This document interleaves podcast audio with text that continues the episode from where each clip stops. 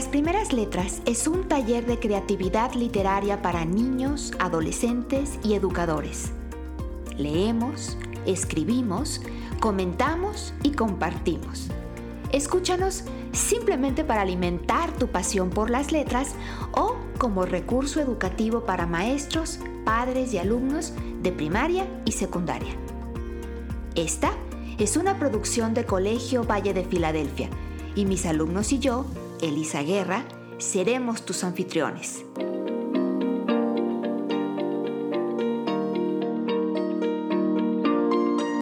¿Ya estás listo? Comenzamos.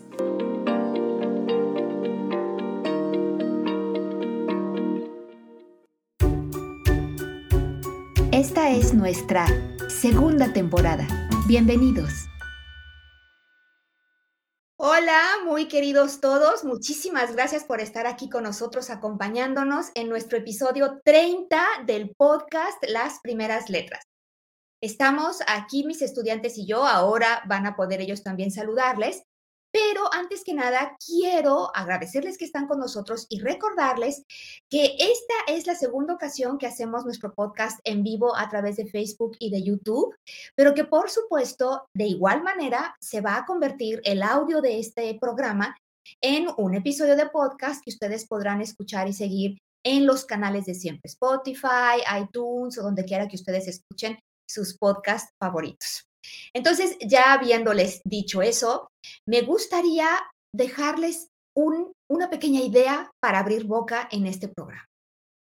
Los habitantes estaban desolados. Los herreros, panaderos, boleros, albañiles, voceadores, soldados, campesinos y pastores estaban tan acostumbrados a que alguien les dijera qué debían de hacer, cómo y cuándo, que se les había olvidado que podían pensar.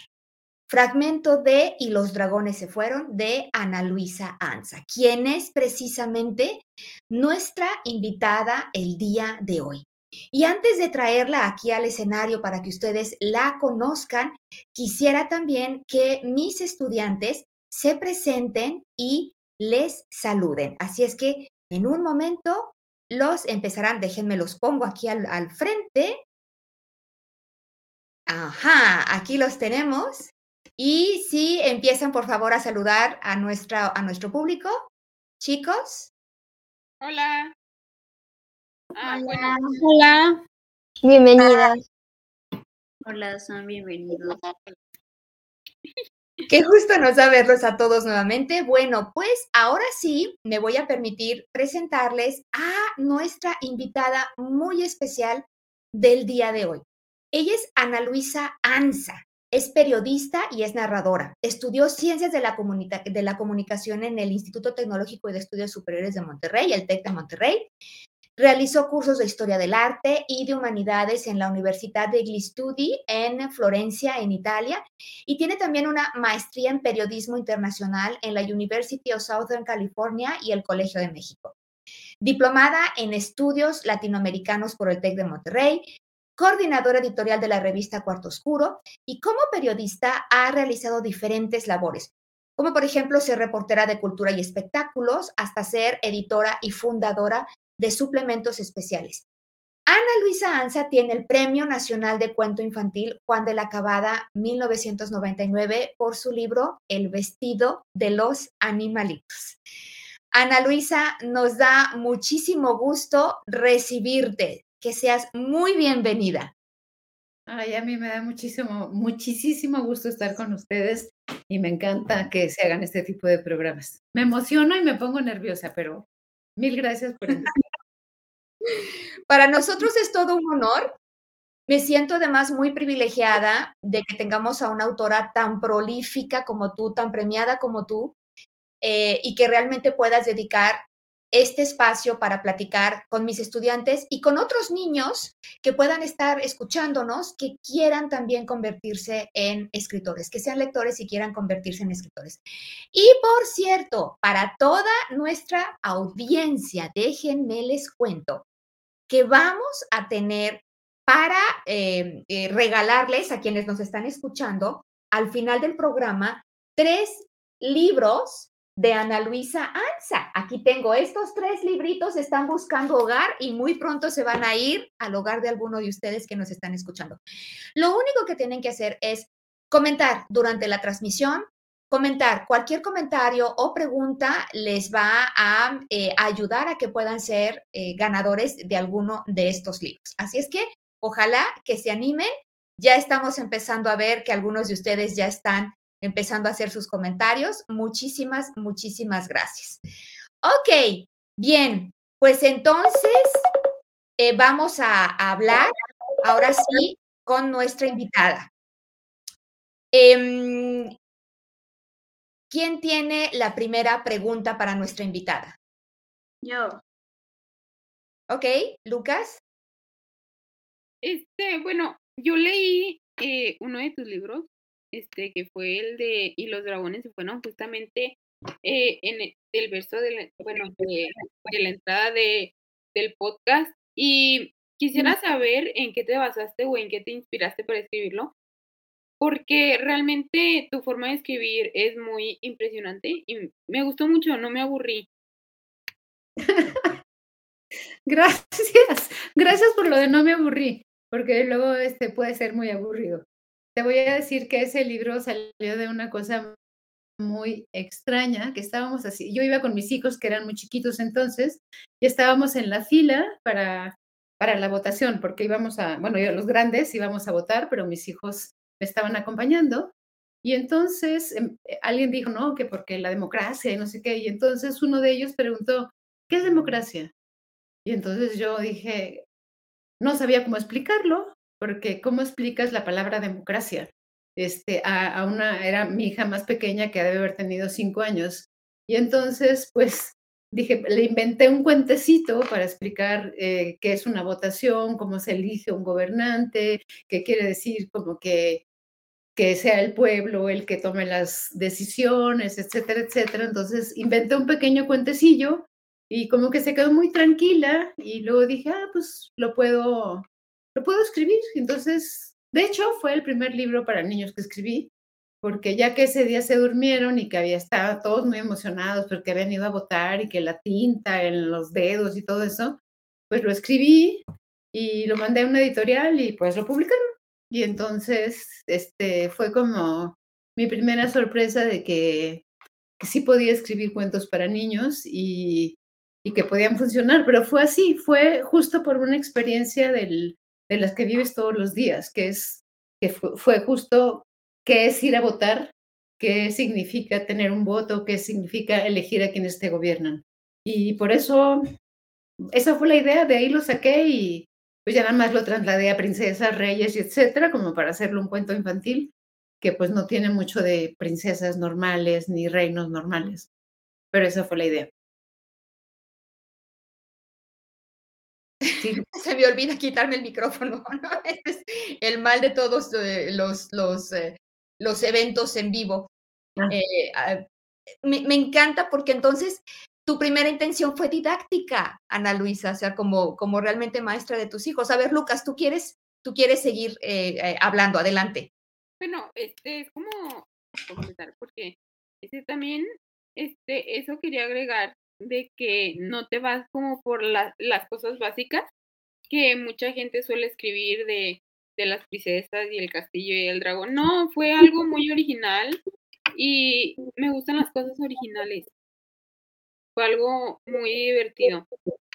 Ay, pues muchas gracias. Es que a mí me gustan las princesas, pero creo que hay que modernizarlas porque me imagino que ni siquiera las princesas que todavía existen en algunos países que tienen reinos, las princesas tampoco es que estén en un castillo encerradas ni, ni, esperando que el valiente las vaya a salvar y, etcétera, etcétera, como en los cuentos. Entonces, pues que había que hacerlo como de la vida real, ¿no? Entonces, pero me encanta tu comentario y yo creo que las princesas ahorita ya son remodernas, hasta de más, pues. Sí, qué bueno, porque hacían falta también ese otro tipo de, de narrativas, ¿no? Eh, salirnos de los, de los cuentos, los que a mí me tocaron y que a ti te tocaron también, Ana Luisa, cuando éramos, cuando éramos niñas, ¿no? Eh, qué bueno que también eh, la narrativa ya son narrativas diferentes, afortunadamente. Leonardo, yo sé que tú querías preguntarle algo a Ana Luisa. eh, sobre, sobre también su labor como periodista. ¿Quieres hacerle la pregunta ahora? Sí, Miss. Mira, Narisa, cuando Miss Elisa la estaba presentando, dijo que usted también era periodista. Yo le tengo una pregunta. Eh, ¿Qué le gusta más, ser periodista o escritora? Es que es tan distinto y tan igual porque los dos escriben, ¿no? O sea, como periodista yo siempre fui reportera, o sea, sobre todo reportera, ¿no? Y entonces, pues era cosa de ir a los lugares y luego como trasladar lo que yo había visto de verdad y escribirlo. Entonces es una forma de escribir, nada más que la diferencia es que por un lado escribes la realidad hasta lo más real que pueda ser y la otra es escribir usando la imaginación. Entonces creo que son dos cosas que se complementan mucho. A mí me hacía muchísima falta cuando era periodista, bueno, sigo siendo porque también escribo todavía para revistas y te puedo hacer una nota informativa y soy editora de algunas de cosas periodísticas, etcétera, pero ya no, ya no soy reportera ahorita, que es lo que más me gusta, que es como la calle, porque la calle es la que te da las ideas, la que te pone en contacto con la realidad y todo. Pero tenía muchísimas ganas también, como que cuando iba algún, alguna cosa que estaba pasando, por ejemplo, de, de política o lo que fuera, como que de repente me podía imaginar, aquí podría pasar esto. o sea, como que se me iba la imaginación, cuando, sobre todo cuando estaba medio aburrido la cosa. Y entonces, entonces me imagino imaginaba cuentos, pero en el periodismo no puedes hacer eso, porque en el periodismo estás sujeto a la verdad, ¿no? O sea, o a lo más estricto, tienes que transmitir lo que tú viste a la gente que te va a leer. En cambio, eh, en, en, la escritura creativa o ya como autora de libros, por ejemplo, pues es como dejar que tu imaginación vuele. Entonces, yo creo que son dos cosas muy distintas, pero finalmente se trata de escribir. Ahora, si tú me dices, ahorita en este momento, en este momento, me gusta más escribir libros. O sea, me gusta mucho el periodismo, me gusta sobre todo ayudar a los periodistas a, que escriban bien, porque también doy cursos de periodismo, pero también doy talleres de, para escribir para niños, por ejemplo. Este, y ahorita me hace más feliz porque, porque me gusta imaginarme cosas, entonces me doy permiso de como volver a ser niña, ¿no? Como cuando eres periodista de periódicos, como que no te permiten usar mucho tu imaginación porque no se vale imaginarte, ¿no? Se vale nada más decir lo que viste. Y aquí me gusta mucho porque pues, me vuelvo, vuelvo a ser como una niña y eso, eso lo valoro mucho. Entonces, se complementan, los dos escriben, pero son un poco distintos, pero ahorita me divierte más escribir. Leonardo, ¿quieres satisfecho con la respuesta? ¿Quieres hacer otra pregunta? No, muchas gracias, eso fue una gran... Sí, bueno, sí. Pues sí, sí se me antoja otra. A ver, adelante. Yo leí su libro de Sorobino, el perro equivocado. Está muy bonito. Es el mismo que en la imagen, se lo recomiendo muchísimo. aunque tengo una gran curiosidad con su libro.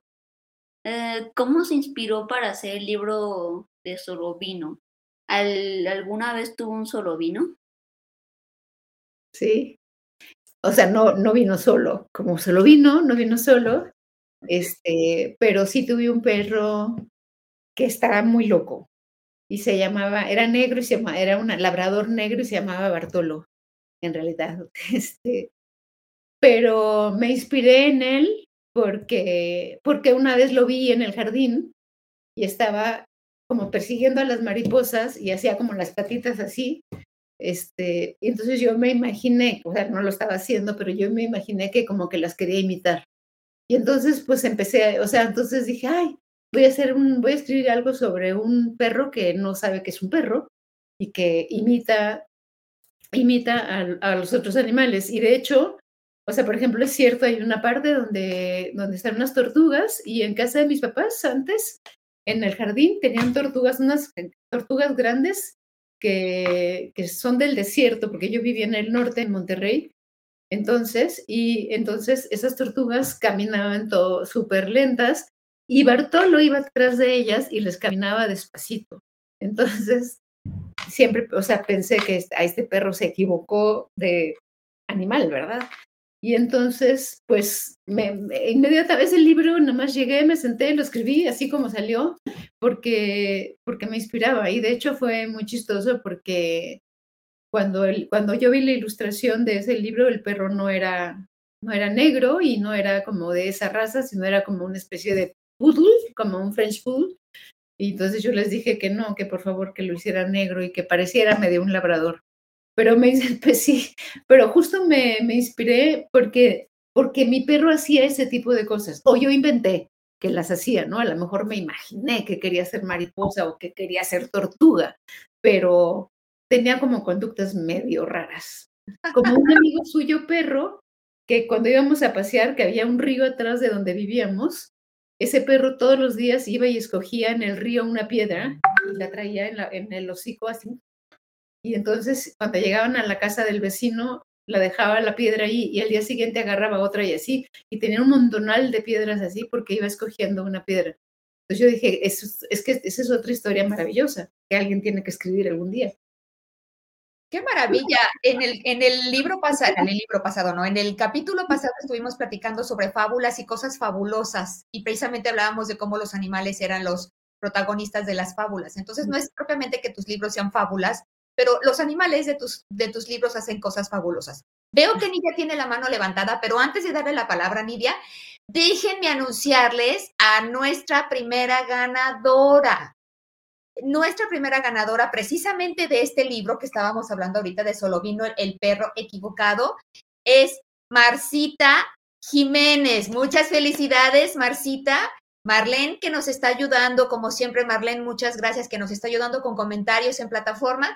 Se va a contactar contigo. Por favor, si puedes enviarnos un mensaje privado para que te demos instrucciones para reclamar tu premio. Muchas felicidades y a todos los demás de ustedes que nos están acompañando.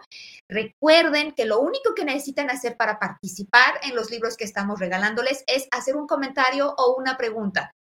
Todas las personas que lo hagan estarán participando. Nos quedan dos libritos más, así es que seguimos. Ahora sí, Nidia, tienes la palabra. Gracias. Bueno, yo leí Pibe, Chavo y Chaval y me gustó mucho. Y nosotros ya hemos platicado en este programa en capítulos anteriores de las diferencias del lenguaje según las regiones y el país en donde vives. Por ejemplo, tenemos un compañero que se llama Jorge, que normalmente usamos palabras que él no conoce y el que nosotros no conocemos. Y entonces quería preguntarte cómo le hiciste para escribir este libro. O sea, supongo que investigaste bastante, ahora mejor tienes amigos en algunas otras partes del mundo hispanohablantes. Pues les voy a contar, es una historia mm, un poco chistosa, porque de hecho, sí, este libro en la dedicatoria le puse, ahí, ¿qué le puse?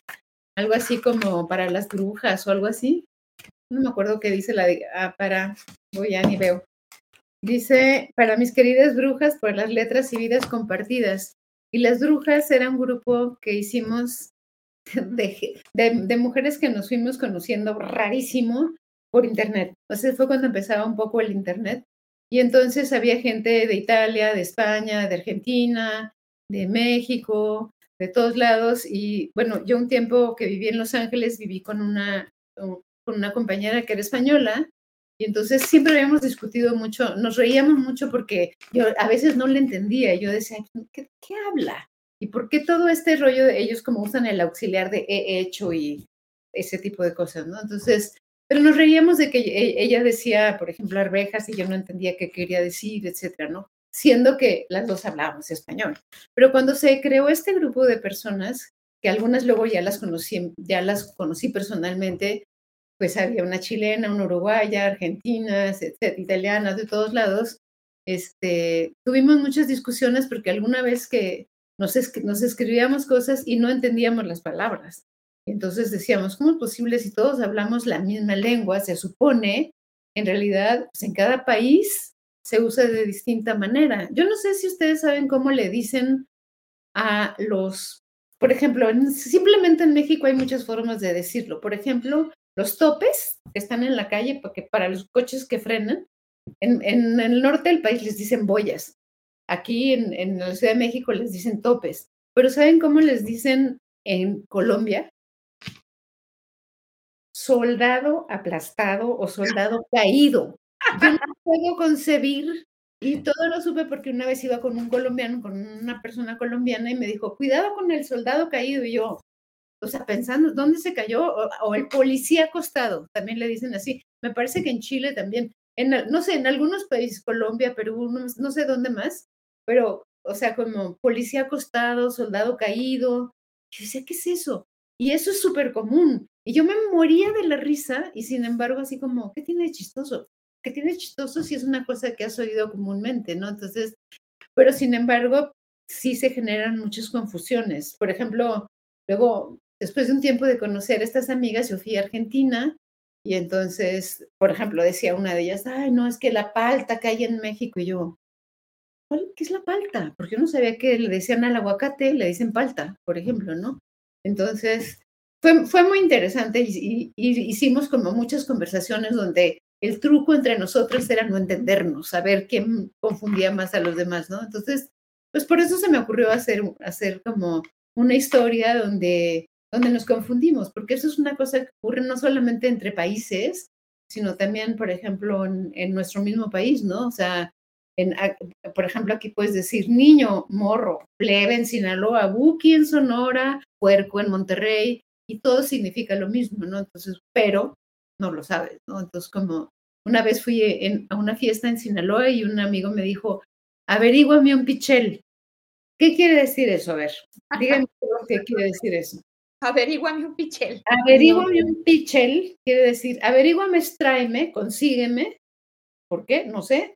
Y un pichel viene de la palabra pitcher de inglés, que es una jarra. Entonces, averíguame un pichel es tráete una jarra. Y yo decía, ¿qué idioma es ese? Pues en Sinaloa todo el mundo lo entendía, menos yo. Entonces, como, es muy divertido. A sí, aún dentro del mismo país, eh, por regiones, ¿no? Eh, fíjate, Ana Luisa, querida, que eh, dos de nuestros niños no pudieron estar con nosotros esta tarde, eh, Jorge, que es de Chile, y Cairulium, que es de aquí de, México. Bueno, algunos de nuestros niños usan seudónimo. Ah, de Cite Esfinge, Lucas y, y, y Cairulium usan seudónimo. Bueno, pues dos de ellos no pudieron estar con nosotros, pero sí, con Jorge hemos tenido también cualquier cantidad de cosas chistosas que nos suceden precisamente también por, por el lenguaje, cosas que él no entiende que, que nosotros decimos y, y viceversa, ¿no? Pero bueno, yo sé que si te esfinge también tenía por ahí algunas preguntas que hacerte. Si te esfinge, ¿quieres de una vez hacérselas, Ana Luisa?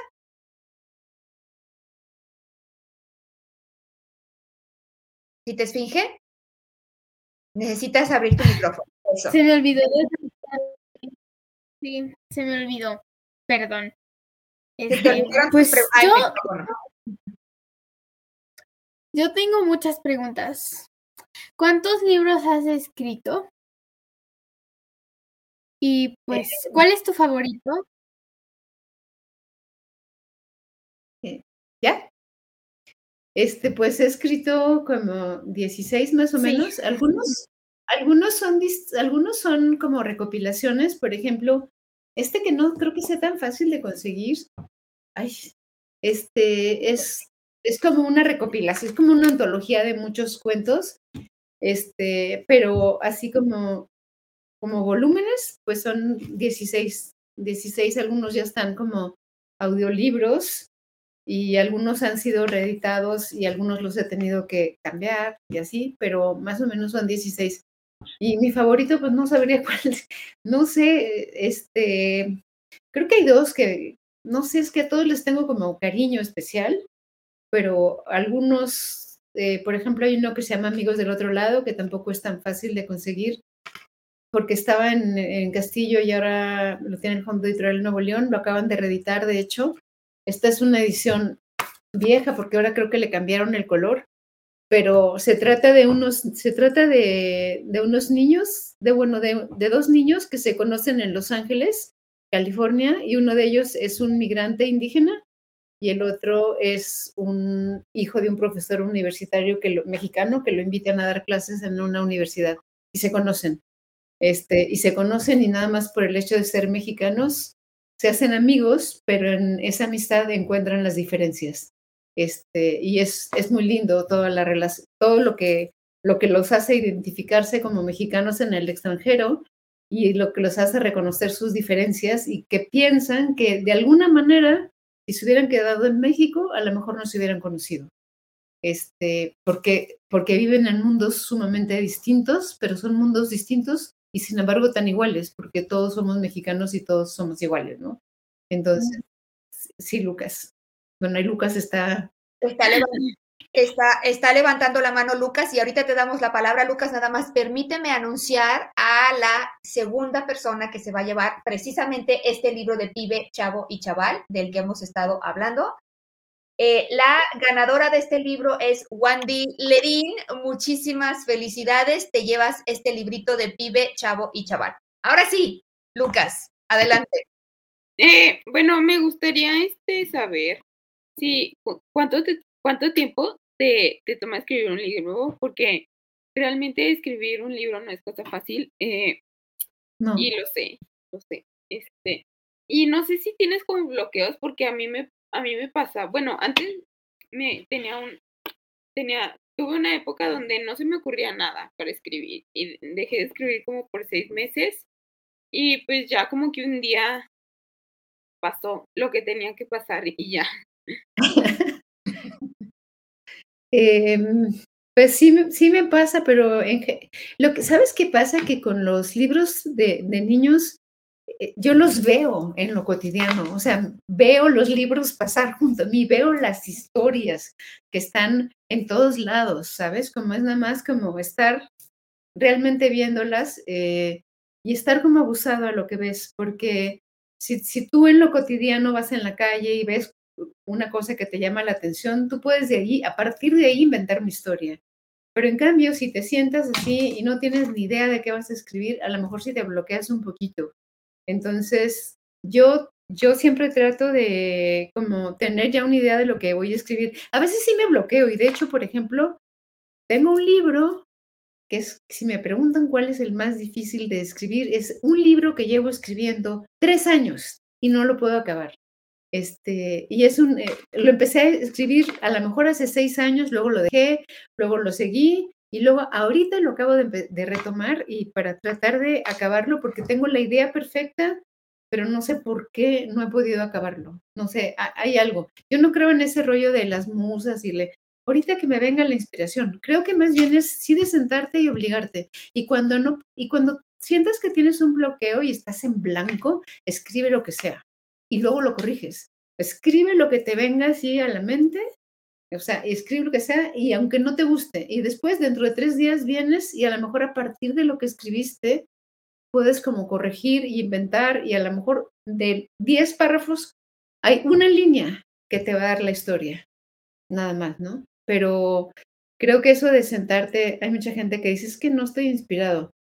Pues yo no creo tanto en la inspiración, la verdad. Yo creo que que, escribir es, un, es una especie de trabajo, pero es un trabajo divertido y creativo este, que, hay que, que hay que hacer, ¿no? Entonces, no digo que no me bloquee, pues yo tengo tres años tratando de acabar un libro, pero siempre estoy distraída porque se me ocurrió otra cosa, o voy a hacer otro libro, también estoy escribiendo ahorita una novela que no es para niños, ahí sí, estoy bloqueadísima, pero diario escribo pase lo que pase, aunque no me guste, y ahorita antes de entrar con ustedes estaba corrigiendo un capítulo que, que no me gustó y, era un párrafo el que no me había gustado y llevo dos horas tratando de corregirlo.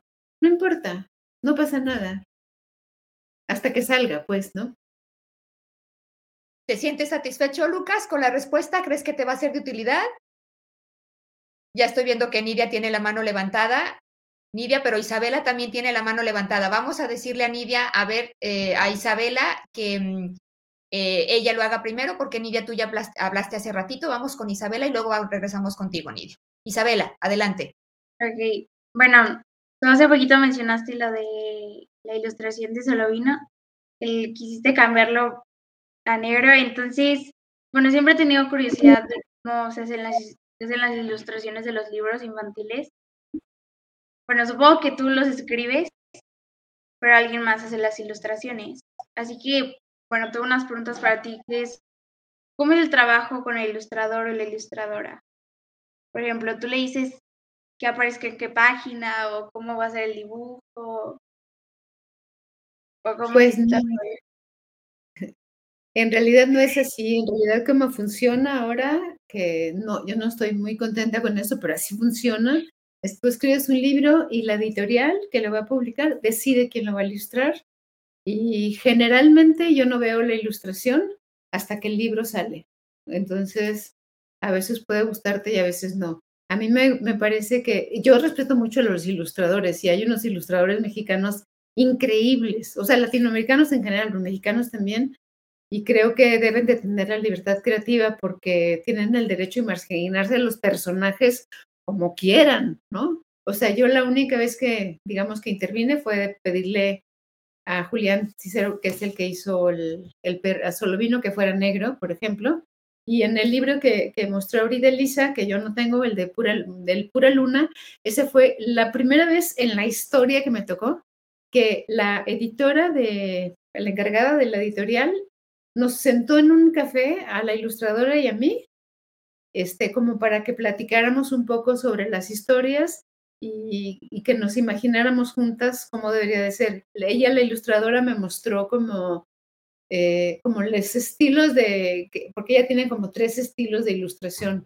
Hace uno más barroco, uno más simple, uno más como pintrajeado, así. Y entonces como que para, que me, para preguntarme con, con cuál me identificaba yo más, ¿no?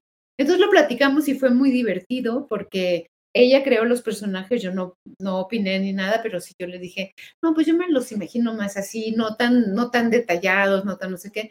Y eso se me hace un trabajo bien bonito de, pues como de, de trabajo conjunto. Pero la verdad es que la mayoría de, de los libros para niños los ilustra alguien que no conoce al escritor. De hecho, yo no conozco más que a ella, que conocí, se llama Ludmila, y, y nada más creo ya una Margarita Garza, que fue la que ilustró estos, este, porque yo la propuse en la editorial y ella hizo conmigo, primero hicimos este libro y luego ya se, fue parte de la recopilación.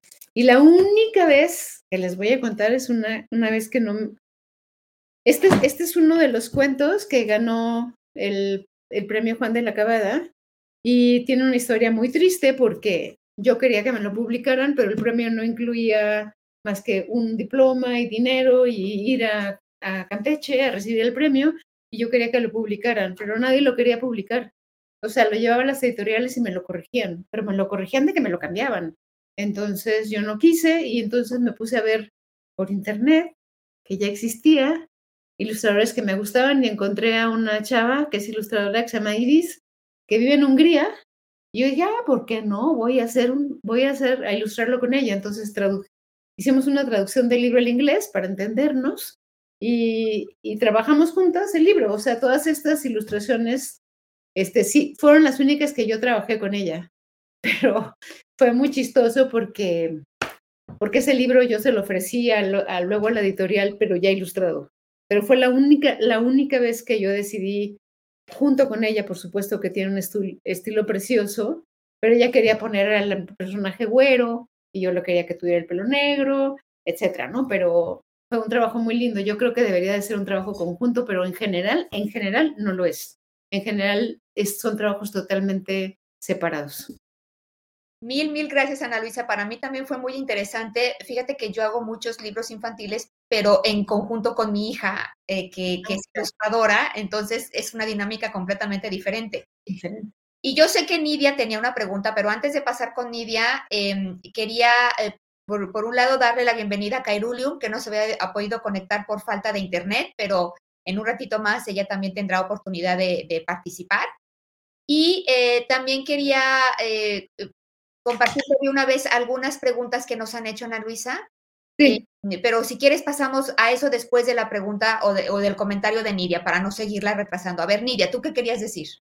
Primero quería decir que mis respetos, porque yo creo que yo no podría escribir un libro por tres años. Me desespero, me desespero muy rápido y no, no, no podría. Entonces, te pongo en un pedestal si puedo. Este, y segundo, quería decir que me gustó la parte en la del libro en el que trabajaste con los ilustradores, porque no me gustaría que alguien más metiera manos en algo mío sin mi opinión. Entonces. Pues te agradezco mucho, pero no es nada de elogiarse llevar tres, tres, años escribiendo un libro, porque quiere decir que no me concentro, que no he de veras tratado de acabarlo. O sea, nada más lo tengo en la cabeza, pero lo voy dejando, lo voy dejando, porque siempre se me ocurre algo más. Entonces, qué bueno que hablé con ustedes, porque ahora ya me voy a aplicar y lo voy a, lo voy a acabar. Me prometo que en dos meses lo voy a acabar. De hecho, yo me había puesto de fecha fin de febrero para terminarlo, este, porque no puede ser que sea un libro que, que ya sé qué va a pasar, y ya sé cómo va a terminar y todo, y que no lo termine. Este, y, ah, bueno, lo de, lo de, pero los, los, ilustradores a lo mejor podrían decir lo mismo, o sea, que no les gusta que, que, el, que el escritor les diga cómo tiene que ser la ilustración, porque cada uno tiene su estilo, ¿no?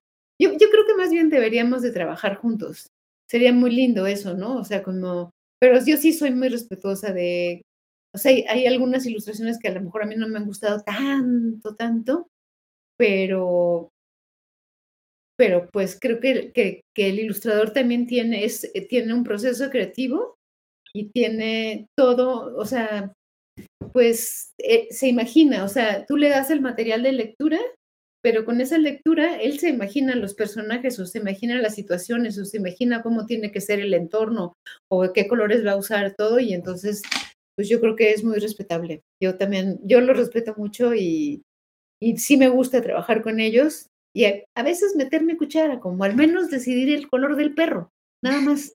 Pero, este, pues sí, cada quien es, son dos partes creativas, ¿no? Qué, padre, Ana Luisa Caray. Muchísimas gracias por todo esto que nos estás platicando. Eh, fascinante realmente. Em, yo, sé que, yo sé que Leonardo tiene una petición muy especial que hacerte, pero quisiera que antes de que pasáramos a esa petición, em, por aquí eh, una de las personas que está acompañándonos nos hace una pregunta o te hace una pregunta mi hija tiene 11 años y le gusta escribir, ah, no, esta no, es, es un libro, no. Ah, por aquí alguien más nos, nos preguntaba cómo le podía hacer para eh, promover la lectura, que, que, tenía dificultades para promover la lectura con sus hijos. Y no encuentro la pregunta, caray. ¿Quieres que te la lea, Miss? Yo la tengo aquí enfrente. Ok, ¿cómo se llama la persona? ¿La puedes decir? María Guadalupe Jiménez. Ok. dice, ¿Qué estrategia se puede utilizar para que a los niños les guste la lectura, ya que padezco con mis hijos? Lo que pasa es que, bueno, yo creo que tienen, yo pienso que tienen muchos estímulos y demasiado tiempo en el teléfono, en las tablets, en las computadoras, en Netflix, en etcétera, etcétera, ¿no? Entonces, eh, creo que, bueno, ¿Cómo quitas todo eso, no? Este, sin embargo, hay niños que son grandes lectores. Entonces, si tú, si tú creas un ambiente en donde no haya esas distracciones, entonces pudiera ser que los, niños se interesaran más. A mí me funciona una cosa, sí, no digo que mis hijos sean los grandes lectores, pero dos o tres, dos, tengo cuatro, dos sí son muy, muy, muy lectores. y gran parte de eso fue como leer de noche, no hay tele, no había teléfono, no había posibilidad de tablet ni computadora ni nada y entonces, por ejemplo, inventábamos historias oscuras.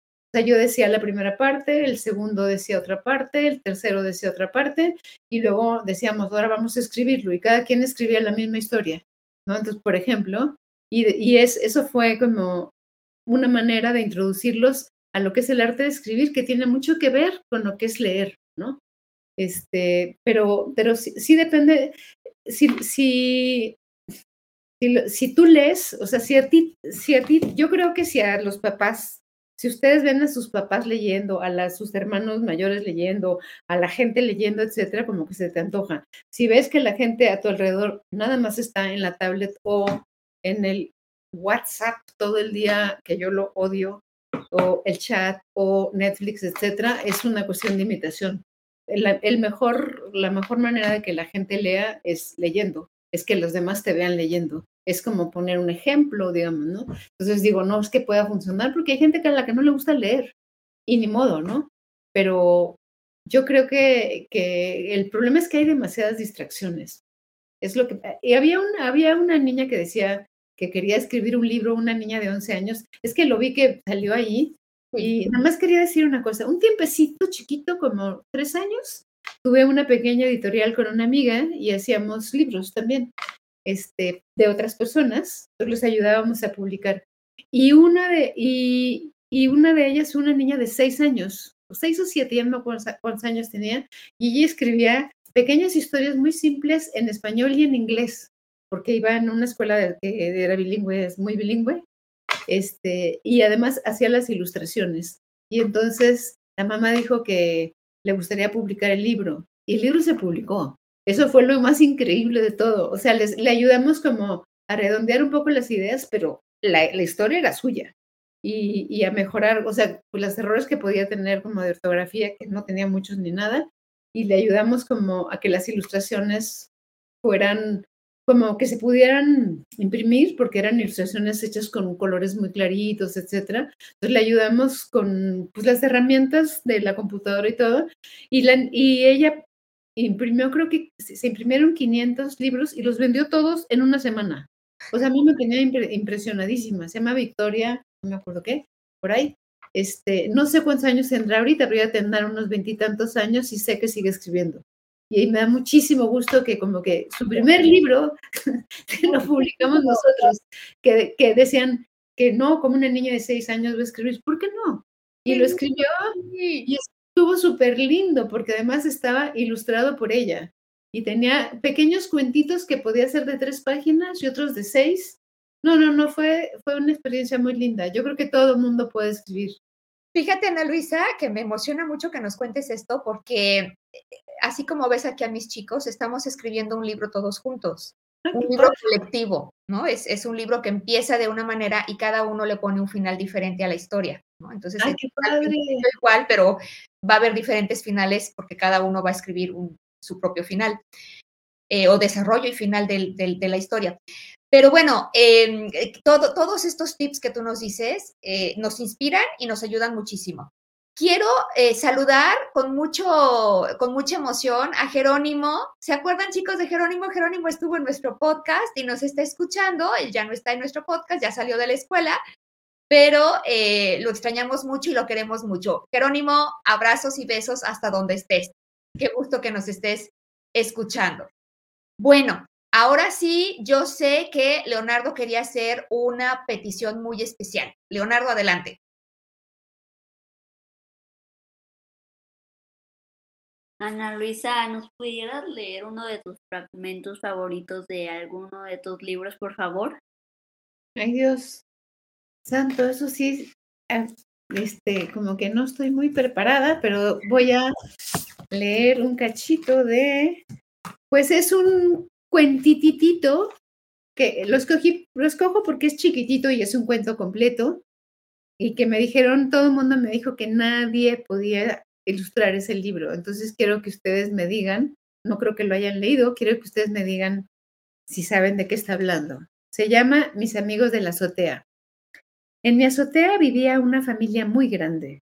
Cuando comenzaron a vivir ahí, me molestaban un poco. Primero llegaron dos, Luego ya eran tres y cuatro y siete y nueve. Luego dejé de contarlos. Al principio me distraían sus pasos y hasta podía oír el ruido que hacían cuando deambulaban de un lado a otro. Luego me fui acostumbrando a su presencia y me imaginaba sus pláticas y rutinas diarias. Me encariñé sin conocerlos. Solo que mi mamá quería sacarlos de ahí a como diera lugar. Un día Casi sin que yo me diera cuenta, roció un jabón disque especial por toda mi azotea. Dijo que eran muy sucios, pero se quedaron tranquilos y una vez que mi mamá, mamá dejó de tallar y limpiar, volví a oírlos como si no hubiera pasado nada. La vecina le dijo que lo mejor era echarles vinagre. ¡Vinagre! Yo no sé si es bruja o si se trata de una pócima especial, pero el caso es que mi mamá le hizo caso. Tampoco funcionó y no se fueron. Yo estaba feliz porque me sentía acompañada por ellos cuando me quedaba sola en casa. Eran como mis hermanos. Pero finalmente llegó el día en que mi mamá, convertida en un nada de la limpieza, logró que se fueran. Todo sucedió cuando me reparon. Y aquí les voy a preguntar, ¿ya saben quiénes son los amigos que viven en la azotea? Pues en mi azotea, o sea, en mi pobre cabeza, como le decimos, a la cabeza, pelona, ya no vive ningún piojo. Me consuela pensar que encontraron otro humano en el cual vivir, alguien que los quiera tanto como yo. Y tanta. Wow, qué maravilla. vamos contigo, pero quisiera primero darle la palabra a Kairulium, que no ha podido comentar nada desde que, desde que entró, que entró un poquito tarde. Entonces vamos a darle a Kairulium la palabra y después vas tú, Lucas.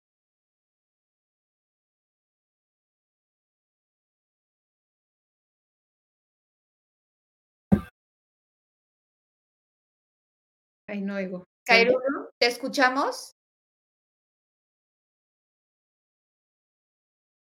Algo pasó con Kairulium. Bueno, a ver si estás, Kairulium. Estás, estás en silencio, mi niña. Activa tu micrófono. Bueno, aparentemente hay algún problema.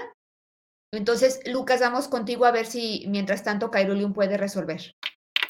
Este, bueno, creo que, bueno, cuando estaba, bueno, no tan pequeño, pero no tan grande, como en primaria. Este, una vez mi, una tía me regaló un libro y no sé, bueno, no sé dónde lo haya dejado, pero venía la historia de los piojitos. ¿En serio? Entonces, que dijiste vinagre, yo dije, piojos, piojos, piojos, piojos, no, piojos. No me digan que nadie, nunca nadie ha tenido una epidemia de piojos en sus escuelas, porque a cada rato hay. Pues esa es una historia de la vida real, porque mi hija Ana, la más chica, eh, vivió como tres años con piojos y no había manera de quitárselos. Y estaba de verdad encariñada con ellos. O sea, en serio que sí estaba encariñada. Ya no o sea, todo el día les hacía así, así, pero no se los quitaba. Entonces, y además no había manera. Hasta petróleo le eché en la cabeza una vez. Ay, ay, ay, ay, ay. Sí, creo que todos hemos pasado por eso y sobre todo en las escuelas, las maestras incluyendo. A ver, eh, veo manos levantadas. Déjenme nada más ver si Cairulium ya puede hablar y después vamos con Leonardo, Nidia e Isabela y vamos cerrando, chicos. Yo sé que estamos muy emocionados, pero el tiempo se nos va. Cairulium. Eh, listo, mis, ya se pudo, no se abría el micrófono. Eh, bueno, a mí me pareció sorprendente porque al inicio no piensas que son los piojos, piensas que es algo más, por ejemplo, un animal, pero luego cuando descubres que eran los piojos todo ese tiempo, si no lo sabías, es un como te sorprende al ver que normalmente tratamos a los piojos estilo, ay no, los terribles, son horribles, pero ahí lo cuenta como si fueran los amigos de la niña que dijo que es historia no lo dudo. Así que me gustó cómo describía a los piojos y que era algo, se podría decir que atípico. Exacto, totalmente atípico, pero también tiene que ver con, con el uso del lenguaje que hablábamos con el otro libro de Pibe Chavo Chaval, porque en, o sea, en, en, México y en muchos lados dice, este, ay, me duele la azotea. O sea, no es muy normal, pero a lo mejor si tú dices, ay, me duele la azotea, entiendes que es me duele la cabeza, ¿no? En muchos lugares no, porque ni siquiera se dice azotea. Entonces, o sea, por eso era como jugar un poco con, con el lenguaje y además, pues darle su lugar a los piojos que han estado por las cabezas de todos los mexicanos, yo creo, alguna vez en las escuelas no tienen nada de malo. Que te despiojen, pues tampoco tienen nada de raro, ¿no? Ok, a ver, chicos. Siempre dicen que los piojos son sucios y la verdad, ¿saben qué? Los piojos se van a las cabezas limpias. ¿Por qué? No sé, pero luego lo descubrí.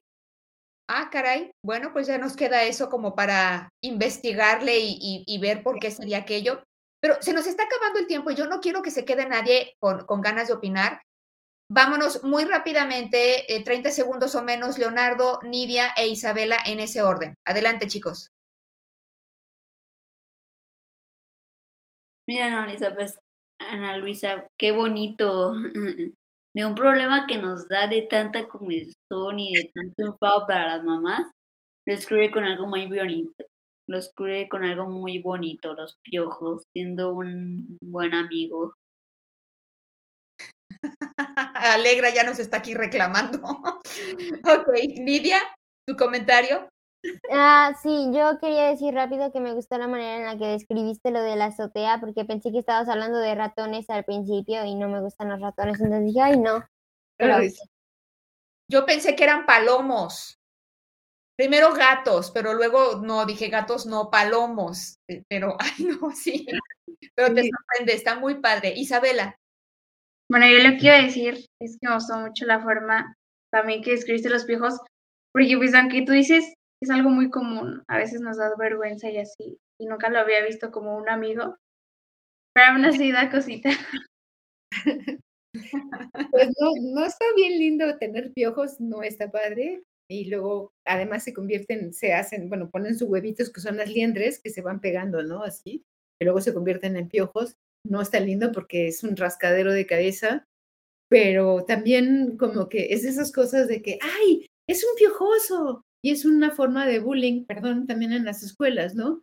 Cuando en realidad eh, de alguna manera los piojos es un problema bastante común de salud pública en, en el país y finalmente, o sea, si, si, ustedes van a muchos lados, es muy, los animales se despulgan, se despiojan, pues en muchos lugares también vemos a las señoras expulgando, ¿no? O, o, despiojando este, a sus hijos. Entonces, como, digo, no quiere decir, como alguien puso ahí, de que es la excusa para no bañarse, no, ¿no?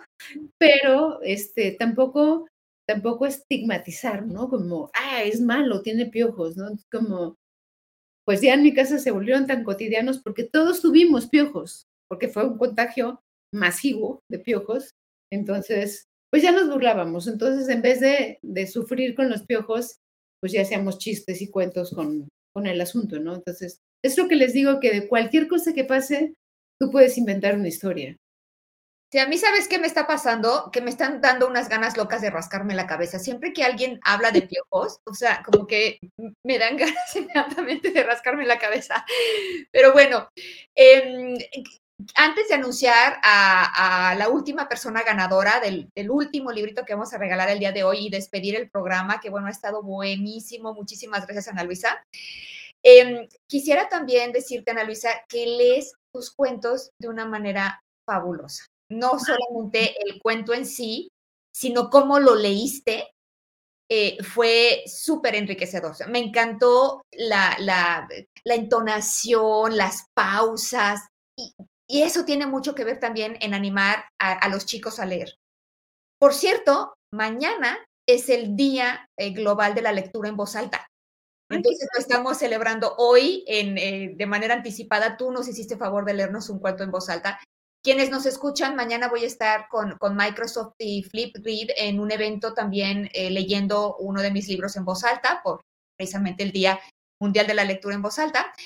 Pero, eh, pues quiero ahora sí anunciar a la última persona ganadora de esta tarde, que es para este libro, déjenme lo pongo aquí para que se pueda ver en grande. Ok, es este librito que se llama Pura Luna y la ganadora es Eliani Frías Mendoza. Muchísimas, muchísimas felicidades, Eliani, por eh, ser ganadora de este librito. Ok, caray, pues ya nos tenemos que despedir. Así una Sí, claro, por supuesto, es tu programa, Ana Luisa. Es que no, es que estoy muy emocionada porque me encanta que, que, ustedes escriban y me, me, fascinaría leer al final cuando terminen o lo que hayan escrito o, el libro que están haciendo en común, este libro colectivo, porque me parece, me emociona muchísimo leer lo que, los, lo que la gente escribe y sobre todo lo que los niños escriben. Si les puedo contar una cosa rapidísimo. Claro, adelante. A una comunidad, en, bueno, en Oaxaca, a una fundación que reúna, son, son chavitas ya más de secundaria, pero a que les diera un taller como de, escritura, ¿no? Entonces hicimos como muchos ejercicios como para soltar la pluma, así, ¿no? Como ejercicios para, para que se inspiraran y empezaran a escribir libros, ¿no? Era un taller que tenían como, tenían teatro, tenían fotografía, tenían otras cosas.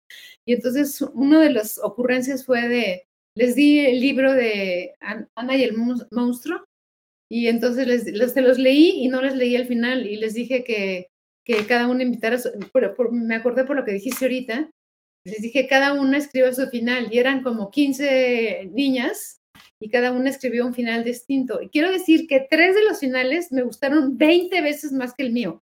Ya lo quería cambiar. Este, me pareció genial. Entonces, me encantaría leer lo que escriben y, y lo que tengan escrito y eso porque me entusiasma muchísimo que esa frescura que tienes, esa, esa cosa que tienen a la edad que tienen ahorita es, es la que no se debe perder nunca. Por, a mí me dicen que son, todos mis hijos me dicen que soy una escuincla y que parezco niña y que etcétera, ¿no? Pero no lo puedo evitar. Este, pues no sé, por eso me gustan los libros para niños. Yo soy la que los leo y los compro. Ya no son grandes, ya no. Yo también tengo una obsesión por los libros infantiles. Me, me encantan los libros infantiles y además siento que hay mucha poesía en el lenguaje. Eh, eh, en fin, en fin, qué maravilla. Ay, caray, pues eh, sí, encantados, Ana Luisa. nosotros tenemos este podcast, esta ya es nuestra segunda temporada, este es el episodio 30. Y desde el principio, nuestros niños, este es un podcast para niños que son lectores y quieren ser escritores. Entonces, generalmente la, dinámica de nuestro podcast es que tenemos un tema y, hablamos un poquito de ese tema y después tallereamos piezas de nuestros, de nuestros propios niños, dos o tres piezas por programa, salvo los programas en que tenemos invitados especiales como en este, que más bien tú nos lees algún fragmento de tu, de tu trabajo y comentamos en general tus libros. Pero em, a todos los que quieran escuchar también lo que escriben nuestros niños, pues pueden seguir nuestro podcast en Spotify y en Apple, iTunes y en donde ustedes escuchen sus podcasts. Y por supuesto, Ana Luisa, cuando tengamos nuestro libro, nos encantará enviártelo y nos sentiríamos súper honradas y honrados de que nos dieras también tus, tus comentarios, porque estamos trabajando mucho. Justamente ayer me entregaron su primera entrega, su primer borrador. Entonces, este, estamos ahorita en, en, mucho trabajo, ¿no? Pues nos llegó el final, caray, se nos fue el tiempo rapidísimo y hasta nos pasamos, pero es que cuando la plática se pone sabrosa no la puede uno parar, no es fácil pararla. Quiero em, invitarlos a que nos sigan acompañando. nuestro próximo episodio, el episodio 31, estaremos hablando de elegías, lo que es una elegía, y eh, tres de nuestros niños les compartirán sus propias elegías originales que ellos escribieron y también tendremos a una coproductora y conductora invitada especial entre nuestros propios estudiantes. Isabela será la eh, productora y conductora junto conmigo del próximo episodio. Entonces, ojalá que nos acompañen al episodio 31 donde hablaremos de elegías. Muchísimas gracias nuevamente, Ana Luisa. Qué privilegio y qué banquete nos has dado esta tarde. Eh, acompañándonos a inspirarnos y a darnos tantos tips. Gracias por haber estado aquí. Ah, yo encantada cuando quieran. Me encanta que hagan estas cosas y me encanta escuchar a los niños. Son, pues ya están más grandes, me encanta escuchar las voces de los niños, de los no tan niños, porque siempre tienen algo más que decir y algo más que opinar. Son lo mejor de todo. No los editores y no los grandes, los niños. Pues muchísimas gracias de nuevo. Ahora sí, chicos, eh, nos despidamos. Me despido, soy su anfitriona Elisa Guerra y mis estudiantes también ahora se despiden de ustedes. Hasta muy pronto. Adiós. Adiós. Adiós.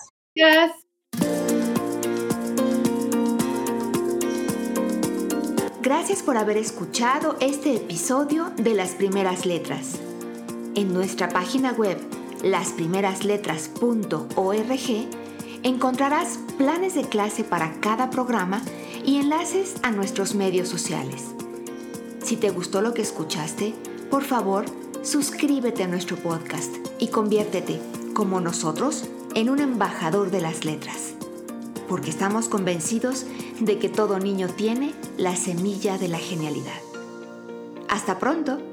Soy tu anfitriona, Elisa Guerra.